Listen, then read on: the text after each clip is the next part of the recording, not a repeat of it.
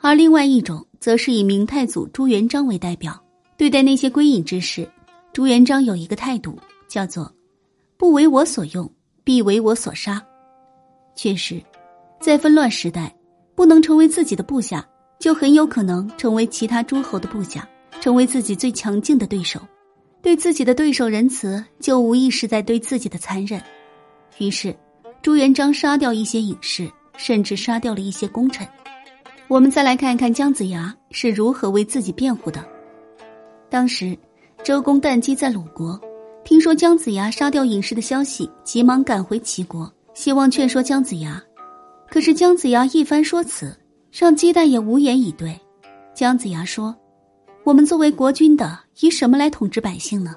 无非是以爵位、俸禄、刑律、处罚四种。可是那两位隐士却公开宣称不向天子臣服，不向诸侯交友，自己跟田财吃饭，自己挖井才喝水，对别人、对国君没有任何需求。他们说自己不需要君王给的名声，不需要君王给的俸禄，宁愿不当官而干体力活。这样的话。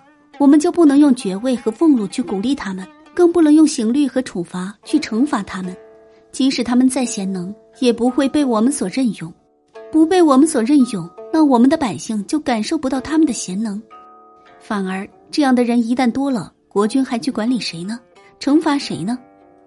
姜子牙又说：“现在天下有种风气很不好，一些隐士不穿军装建立军功，却被大家所尊重。”不为百姓出力却享有大名，这样可不是教育民众的好方法。就仿佛是一匹千里马，好是很好，可是如果不论车夫怎样驱赶，它就是不走，那么这匹千里马和一匹烈马又有什么不同呢？对于这样的所谓隐士，我有什么理由不杀呢？姜子牙杀隐士和朱元璋理论一脉相通，甚至可以说是朱元璋理论的源头。姜子牙的言外之意就是。如果放任他们，就会让他们做榜样，使得整个国家的人都学他们。那么，谁还会认我是一国之君呢？